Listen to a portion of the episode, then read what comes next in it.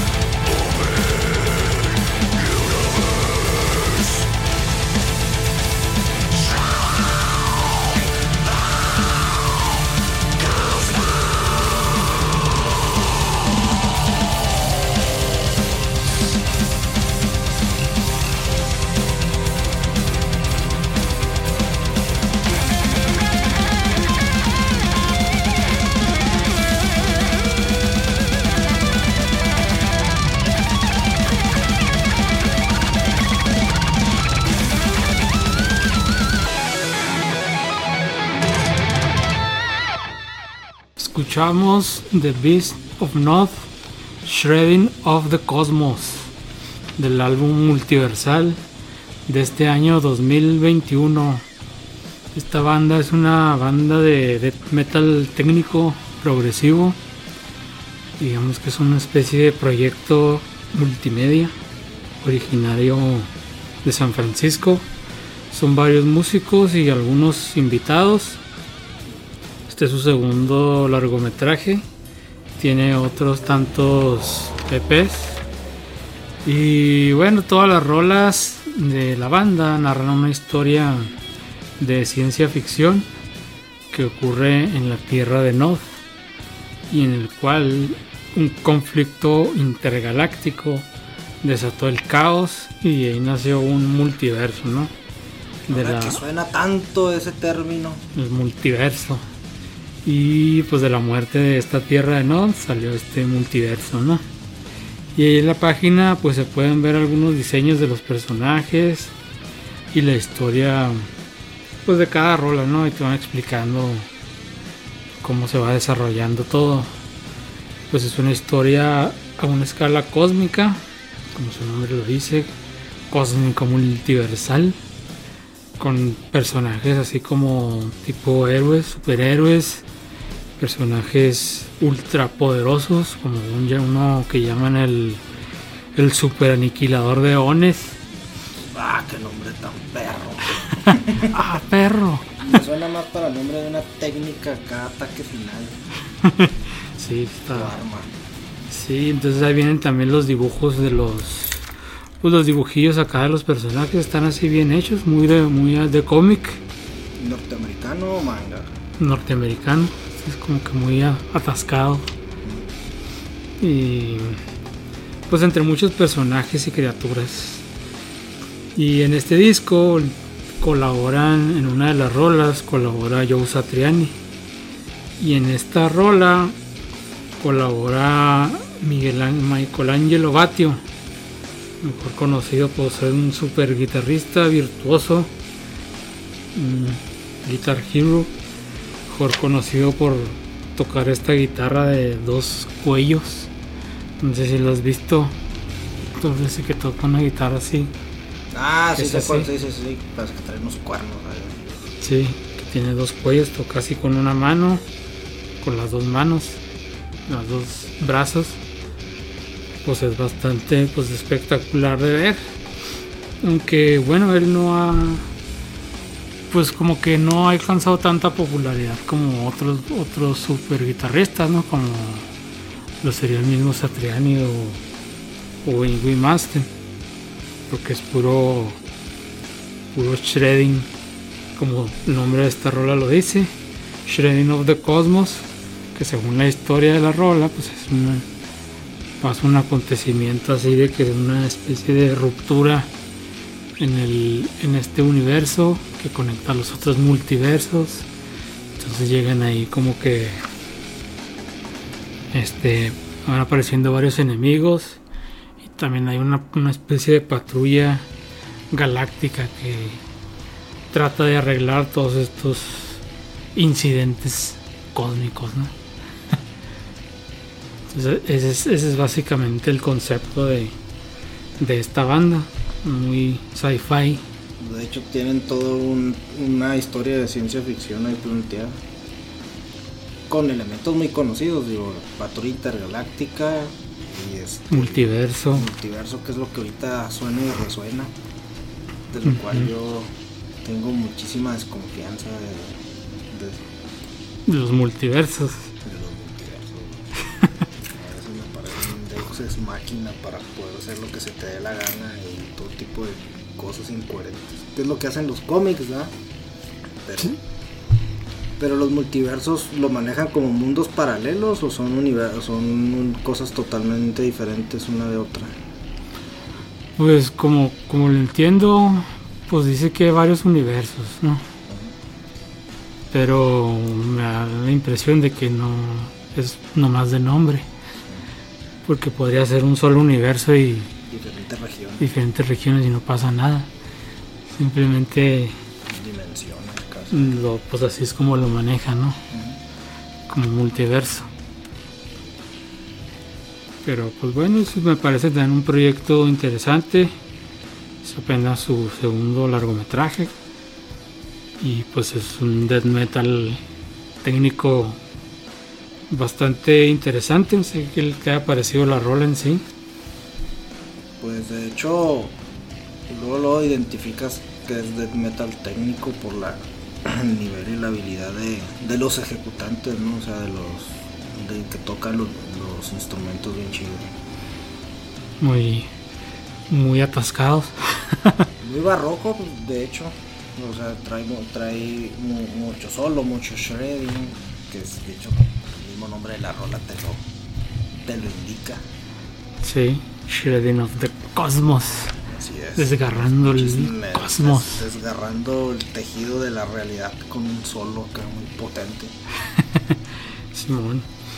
Y bueno, pues esperemos escuchar más de este de este proyecto y bueno, pues vamos empezando. Vamos a la siguiente rola y volvemos.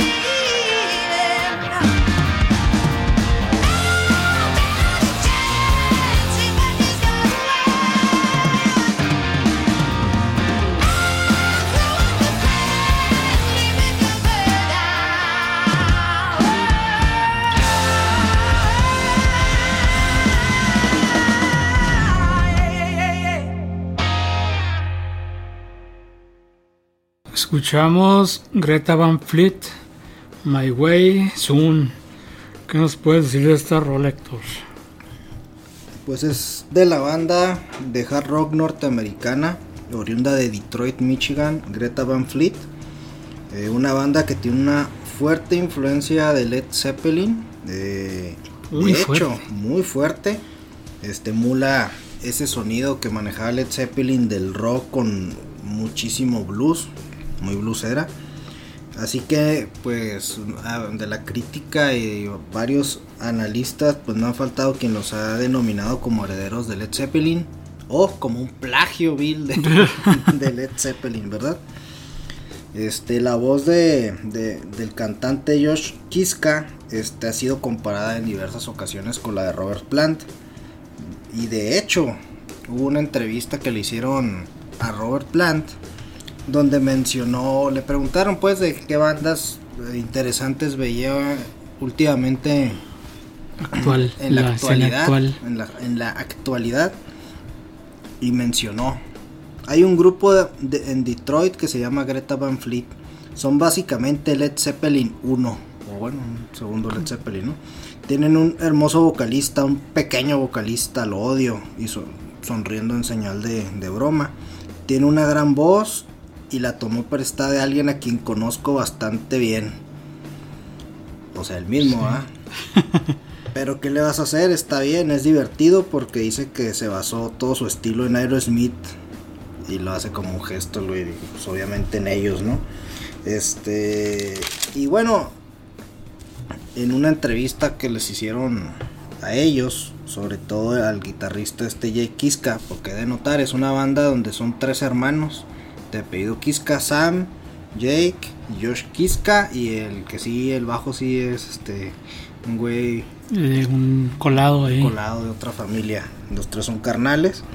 Este, y ellos mencionan que, bueno, eh, que consideran una especie de, pues de honor, ¿no? Que les, que los comparen con Led Zeppelin. Eh, que finalmente son las bandas con las que ellos pues crecieron. Crecieron, aunque bueno, ni tanto, ¿no? porque más, bien. sus papás, porque son, yo creo que están más chavalos que yo. Bueno, ya no estamos, ya no estoy chavalo eh, pero finalmente, bueno, es una banda que ejemplifica muy bien el sonido clásico del hard rock. Eh, es una banda que vuelve, digamos, a las raíces del rock. Entonces, pues precisamente ahí es donde está el debate, ¿no? Que si son un plagio, que si está bien que vuelvan a las raíces. Y bueno, siempre de repente uno le hace falta escuchar un buen hard rock bien hecho, bien básico, bien básico, ¿no? Y la, el tema de la rola, eh, pues es más bien un mensaje de vida sobre pues, lo efímera que esta es, que hay que lanzarse, que hay que ser libre, que, que ser aventado. Que hay que ser aventado, como, Juan Escutia. Juan Escutia. este, que hay que huir si se tiene que huir de las cosas y cambiar de carrera o lo que sea. O sea, cuestiones existenciales, ¿no? Entonces, se podría decir que es una rola happy, ¿no? O, positiva. Sí, las criaturas, de, la noche. Y yo, un, un depredador el depredador nocturno. Nocturno. ¿Y tú cómo la ves? ¿Esto es un vil plagio o, si lo podemos considerar un reencuentro con las raíces? Pues eh, es debatible, pero sí me parece. Pues, eh, pues se encuentran ahí su nicho, ¿no? O sea, mucha raza que. Pues raza que hay que se ha quedado, digamos, en esa época. Escucha esto, puede que le guste, puede que no, puede que lo odie, que viene diciendo eso precisamente, que es un plagio. Pero pues en ese entonces, como que muchas, muchas bandas querían sonar a eso, ¿no? A Robert Plant y a Led Zeppelin. Ahí está el ejemplo de Rush. Este, se le criticaba mucho a Geddy Lee que quería sonar como, como Led Zeppelin, como Robert Plant. Entonces, pues es un estilo. Hizo cantar así de esa forma, pues es un estilo y que lo asocien con Led Zeppelin. Pues yo digo que no debe ser, pues pues como para tanto, ¿no? bueno, es que finalmente estamos hablando de de Led Zeppelin, ¿no? O sea, cuando hablas de las bandas más grandes, la categoría más alta, los Rolling, los Beatles, Led Zeppelin, Queen, Chuck Berry, este, Metallica, Iron Maiden, pues es obvio que, que van a influenciar a cantidad de gente, ¿no? Y que y, muchos músicos van a aprender a tocar la lira y demás instrumentos con muchas de esas canciones, ¿no? Entonces obviamente va a haber una una una influencia muy fuerte y va a haber bandas que básicamente vayan a sonar muy, muy, similar, aunque claro, estamos a muchísimo tiempo de aquello, ¿no? Sí, pero por ejemplo, como es como un estilo, ¿no? Un género que van creando, ¿no? Este, por ejemplo, yo veces pongo el ejemplo, ¿no? De la película esta de la bruja, la bruja de Blair, que es un está grabada como si fuera una especie de documental. Entonces, después de eso salieron muchas películas así. Entonces decían, ah, que es plagio, que no sé qué. Pues mm, quizás en un primer, en una primera instancia tal vez. Pero ya conforme fueron saliendo más películas, el género se fue desarrollando. Pues ya creó un género que es el mockumentary. Entonces ya no, ya cuando sale una película grabada así de ese estilo, ya no puedes decir, ah, es que es un plagio de la bruja, pues no, ya, ya es un género en sí, ¿no? Entonces ya no, ya no, pues sí, no, sé si me explico. Básica y esencialmente crearon escuela y crearon un nuevo género. Tan, tan importante es la banda que creó un nuevo género. Claro, el hard rock tiene esa característica que tuvo muchos padres, ¿no? No, es que Led Zeppelin haya creado el hard rock. De hecho, Led Zeppelin se le considera como una de las bandas que contribuyó de manera decisiva a crear el heavy metal. Aún siendo que Black Sabbath es la, banda que realmente lo, lo materializó. Siempre está la idea de que es Deep Purple, Led Zeppelin y finalmente Black Sabbath y luego hay una evolución terminal con Judas Priest. En el caso del hard rock, pues tiene muchas bandas en un momento dado icónicas que crearon sonidos muy particulares donde otras bandas posteriores se han ido, este, se, han ido basando. Y yo creo que dentro del hard rock, Led Zeppelin es una de esas bandas que ha creado un estilo de hard rock que otros han seguido, Aerosmith también, este, que, puedes ver muchos hijitos de esa misma línea. Sí, y a ver cómo se desarrolla esta banda. No sé, no la he checado tanto. No sé cuántos discos hayan sacado, pero pues a ver cómo, cómo van evolucionando con su con su sonido, ¿no? A ver qué dirección toman, ¿verdad? A ver si se mantienen por esta línea o, o sacan algo pues algo algo ya diferente, ¿no? Sí, de hecho su la rola más conocida o el single más más visto en YouTube y en este y en Spotify se llama Highway Tune. Highway Tune. Ya cuando hablas de highway te suena otras rolas también, ¿no? Pues hay muchos highways. Muchas autopistas. Y pues yo creo que la autopista del, del hard rock ha llegado pues por estos lados, ¿no? Con Greta Van Fleet que sigue vivo a pesar de que hay quien lo sepulta. Sí, sí, sí. Y bueno, pues gran, gran, buen, proyecto. Pues hay que darle una checadita si no lo han checado. Y bueno, pues vamos a otra rola. Adelante. Y volvemos.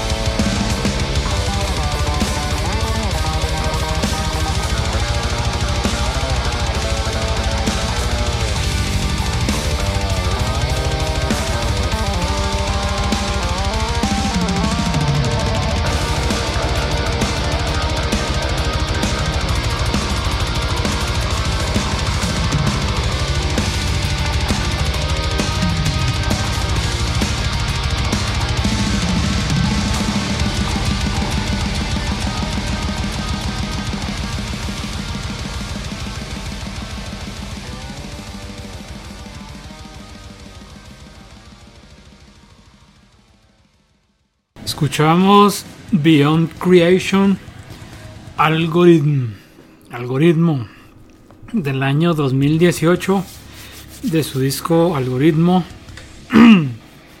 perdón, perdón. Este es su tercer disco. Esta banda, otra banda de metal técnico. Andamos muy técnicos. y bueno, ya hablamos un poco. Bueno, esta banda es originaria de Canadá. Su tercer disco, su último disco. Y bueno, en la edición pasada hablamos un poco sobre los algoritmos. Con el baneo de Héctor. El baneo de sus, sus baneos. Y bueno, pues esta rola, como su nombre lo dice, se llama algoritmo. Pero, ¿qué es un algoritmo? se estarán preguntando. Y pues un algoritmo básicamente es un conjunto de instrucciones para llegar de una cosa, una entrada, a otra, una salida, ¿no? Es como una especie de receta de cocina, ¿no? Sigues los pasos, llegas a un platillo, ¿no? Y bueno, los algoritmos son básicamente operaciones sencillas que cualquiera puede realizar. Eh, hasta las máquinas, ¿no? Que aquí es donde, donde entra el meollo del asunto. Que la combinación de las máquinas, computadoras, pues generó una revolución. Como la máquina Enigma de Alan Turing, que descifró los mensajes de los nazis durante la Segunda Guerra Mundial. Que pues hay una película ¿no? al respecto con, con Benedict Cumberbatch. Veanla, está buena. Y pues existen muchos tipos de algoritmos, ¿no? Dependiendo de su uso. También hay problemas que no son tratables, que son problemas que no, los- no se pueden resolver. Pero hoy en día, pues los algoritmos están en todos lados, ¿no? Analizan los datos de los consumidores en los carros automáticos, que esto ya es una realidad. Ya ves videos de carros donde el conductor va en el asiento del copiloto y va, va jetón, va dormido, mientras el carro pues ahí va avanzando, ¿no? Solo. Y esto, pues eso, eso ya es, eso ya es el futuro. ya es, El futuro está aquí, el viejo. futuro es hoy, oíste viejo. y bueno, pues eso, pues también está en Facebook, en Google Maps, en Uber, etcétera, ¿no? en lo que se ve en tu muro de Facebook. Y pues se va. Se. Por ejemplo, ¿te acuerdan antes que se salía la opción de ponerlo más reciente en Facebook? Pues ya esa opción ya no está. De repente desapareció. Aunque creo que ya ha vuelto ahí esporádicamente. Pero pues es como que a Facebook le conviene mejor ponerte lo que el algoritmo te di- diga a lo que tú quieras. Es mejor que para ellos que te van conduciendo, ¿no? Te van mostrando ciertas cosas para pues para ver si compras algo, ¿no? Publicidad, una publicidad que te que te van metiendo, ¿no? Te van metiendo. Ajá, Te te van metiendo ideas. O- Más bien van sacando tus parámetros de conducta para ver más o menos qué te pega, ¿no? Sí, a ver de qué pata cojeas. Entonces, pues, em, aunque, bueno, entonces todo esto nos lleva a las inteligencias artificiales, que son básicamente algoritmos, pues muy complejos, ¿no? Que ahora salió que la inteligencia artificial de Facebook detecta cuando estás grabando pantalla.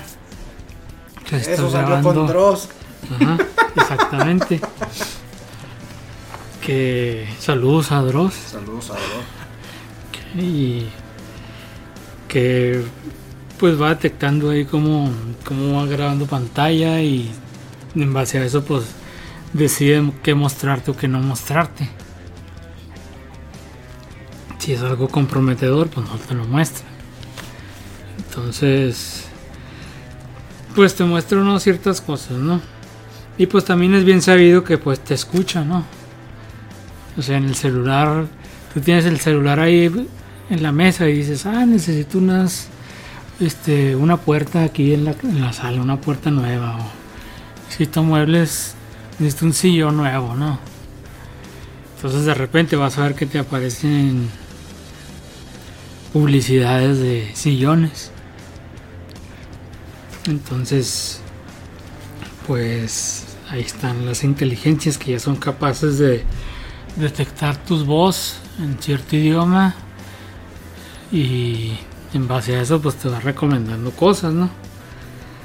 Entonces, pues ya los algoritmos pues han llegado a niveles pues este pues que antes no se imaginaba, ¿no? Vil espionaje. Espionaje. Vil espionaje de estas compañías desgraciadas. ¿Me están escuchando? Escúchenme, bola de fascistas. Tecnofascistas. Tecnofascistas, ¿no? Pero de hecho sí es una preocupación constante y... Bueno, hay gente más o menos paranoica, aunque también debo decir que la privacidad es algo reciente en la historia de la humanidad, ¿eh? así que tampoco es así como que antes vivías en un pueblo y todo se enteraba de lo que estabas haciendo y duramos como unos años, un siglo más o menos en las ciudades donde había la llamada privacidad y ahora volvemos a estar vigilados. Sí. Sí, entonces pues pues es un es una preocupación, ¿no? Entonces pues estos algoritmos pues manejan muchos datos que que pues para un humano sería casi imposible de manejar, ¿no? Aunque hay pues tienen sus riesgos. Por ejemplo, en 2010, el 6 de mayo, se produjo un evento conocido como Flash Crash de la bolsa, donde el Dow Jones cayó estrepitosamente y fue porque un güey creó un algoritmo capaz de crear muchas ofertas de venta falsas. Eso hacía que el precio bajara.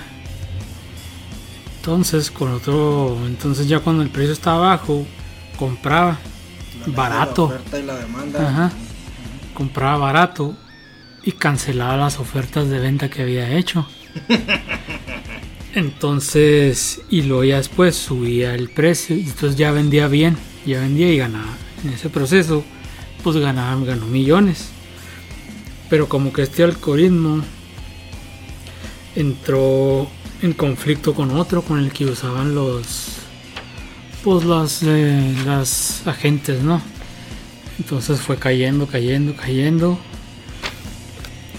Y pues es que, bueno, en la bolsa se utilizan otros algoritmos para obtener, van analizando ciertas tendencias para ganar la mayor rentabilidad.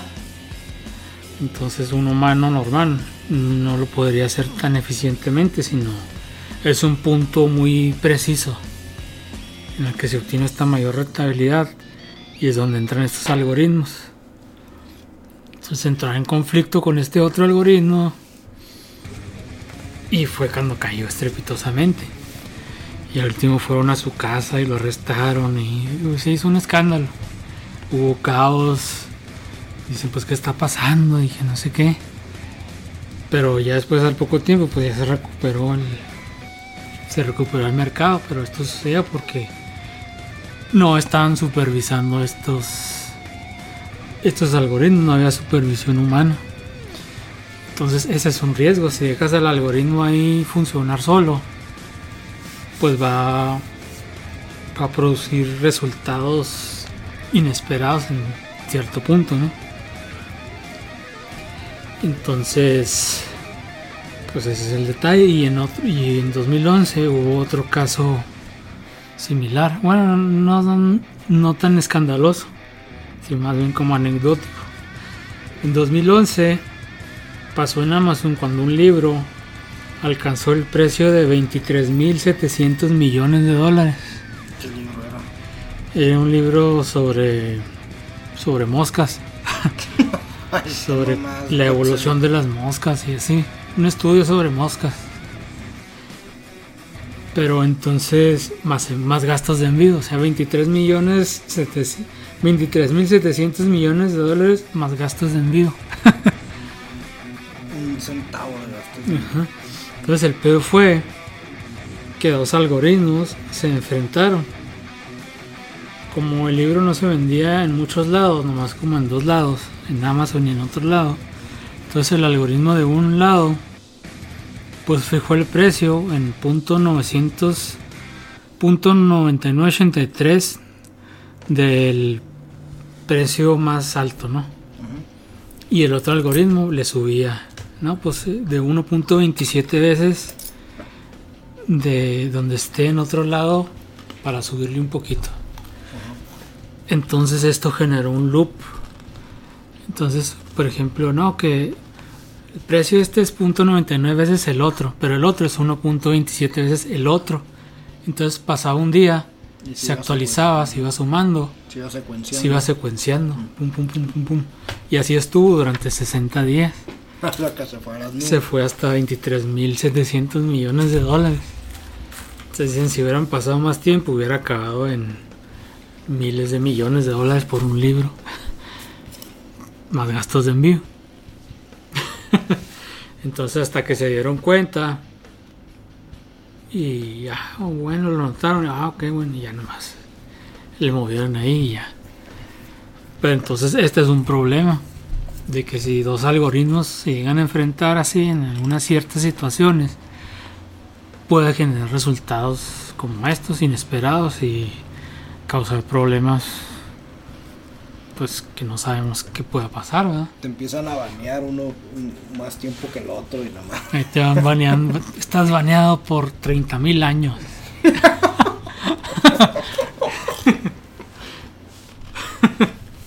y luego no hay con quién quejarte.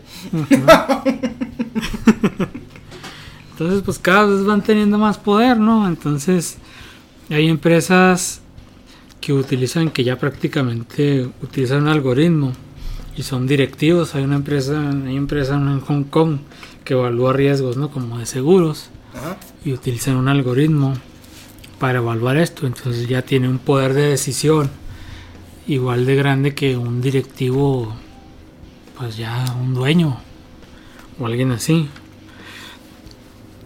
Entonces, el detalle está en que ese, ese algoritmo ya ha aprendido algunas de las mañas de los humanos por ejemplo, el nepotismo.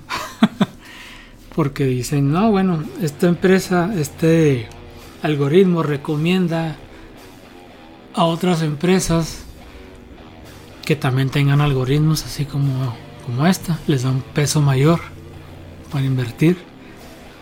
O sea, como que recomendando más a sus semejantes. Entonces, pues esto es cierto grado de nepotismo, ¿no? Y bueno, es el algoritmo más famoso que cambió el mundo.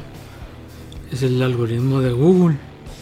Que Google es lo que es gracias al algoritmo de búsqueda. Que te recomienda los resultados de acuerdo a, ciertos parámetros, ¿no? Que fue pues una... algo súper novedoso, ¿no? Entonces pues eso ya el algoritmo pues ha ido mejorando, ¿no? El de búsqueda Google que se ya que ya te muestra resultados dependiendo de la hora del día, el día y noche, dependiendo de tu zona, de tu historial de búsqueda previo y de los intereses, tus intereses, de empresa en algo. Ajá.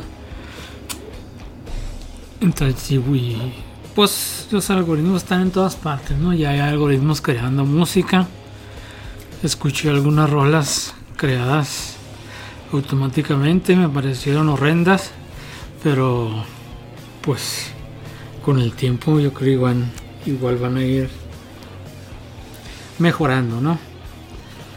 Y bien, pues esta rola habla básicamente sobre la, que la humanidad se está quedando obsoleta y crea este algoritmo superior para que le ayude a corregir todos los fallos de cálculo y reconstruir el futuro y hacienda y unifique nuestra existencia con el cosmos. Es algo acá. Pues básicamente crean un dios artificial, ¿no? Omnisciente, Omnisciente. omnipotente, insaboro, incoloro, insípido. Pero que. Pues ante no tener dirección, pues crean este algoritmo que los ayuda a trascender, ¿no? Entonces no sé si has visto la película de la guía del viajero intergaláctico, No, pero si sabes cuál es. sí. Entonces ahí en la película una civilización así suprema crea un robot, una máquina que dice, no, quiero saber la respuesta a la gran pregunta de por qué estamos aquí, la fregada. Y la crean y luego, ah, sí, este, déjenme pensar, les dice la cosa es, vengan dentro de un millón de años, pues. Y ya pasa el millón de años Dicen, ya tienen la respuesta a la gran pregunta. Sí, ¿cuál es esto? Así es la gente, ¿no? ¿Cuál es la respuesta a la gran pregunta? La respuesta es 42.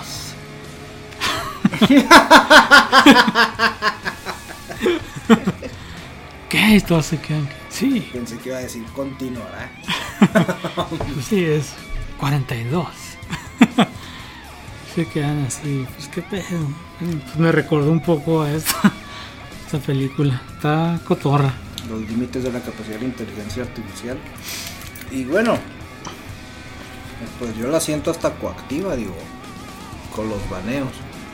¿Debemos de temer a la inteligencia artificial? Esa es la pregunta.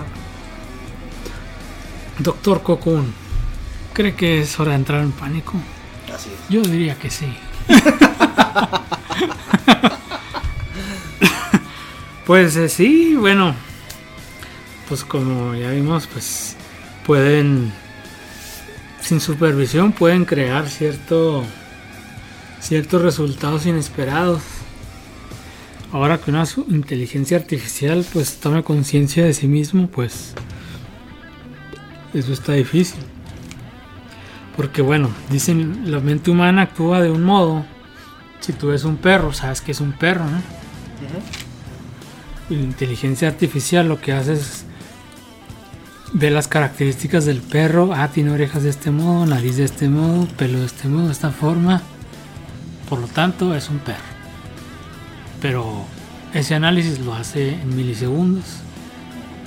Pero lo hace comparando una base de datos de diferentes tipos de animales, comparando características y bla, bla, bla. Pues hasta cierto punto eso hacemos nosotros. Pero llegando al punto de que sabes que es un perro, pues ya es un perro. Es un perro. Ah, es un perro. Y eso la máquina lo hace. Sí.